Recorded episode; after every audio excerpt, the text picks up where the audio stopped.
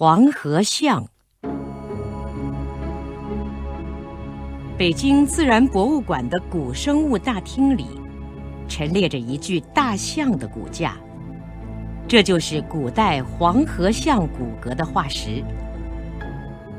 这具大象骨架高四米，长八米，除了尾椎以外，全部是由化石骨骼安装起来的。前端是三米多长的大象牙。接着是头骨和下颌，甚至连很难发现的舌骨也保存着。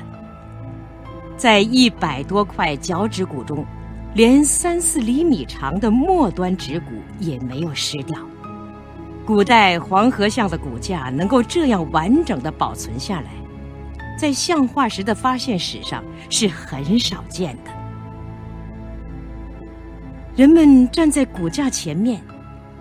似乎看到一头大象正在昂首阔步向前跑。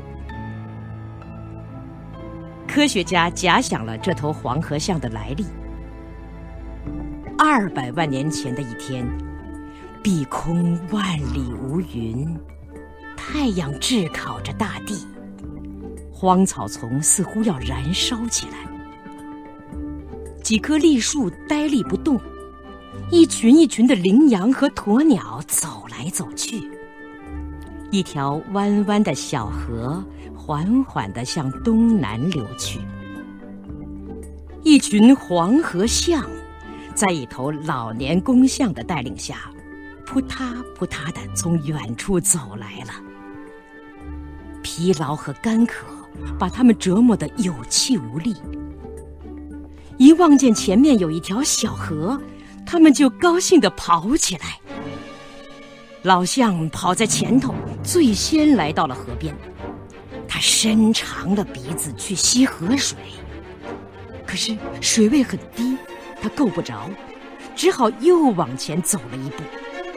他想，要是跨进水里，美美的饱喝一顿，再洗个澡，那才凉爽呢。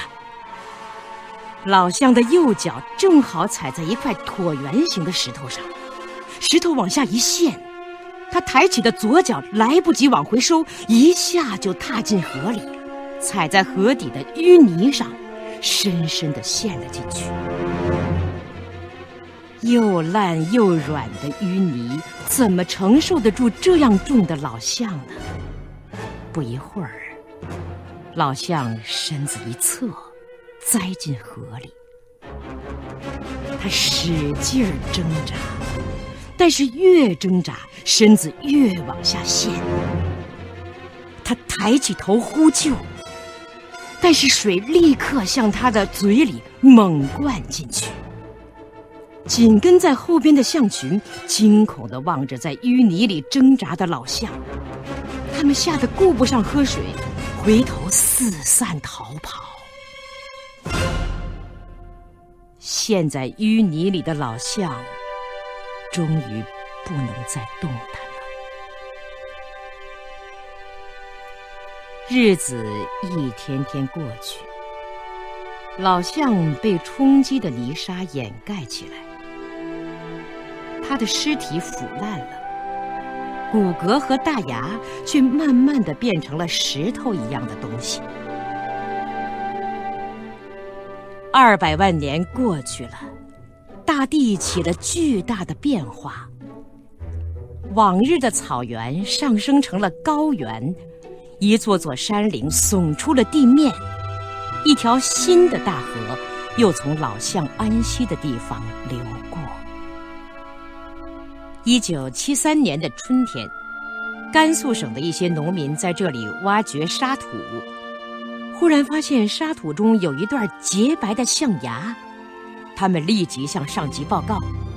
后来在上级的指挥下进行发掘，化石全部露出来了。人们可以清楚地看到一头大象的骨架斜斜地插在沙土里，脚踩着石头。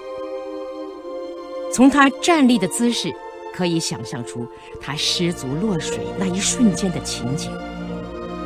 从他各部分骨头互相关联的情况，可以推想出，他死后没有被移动过。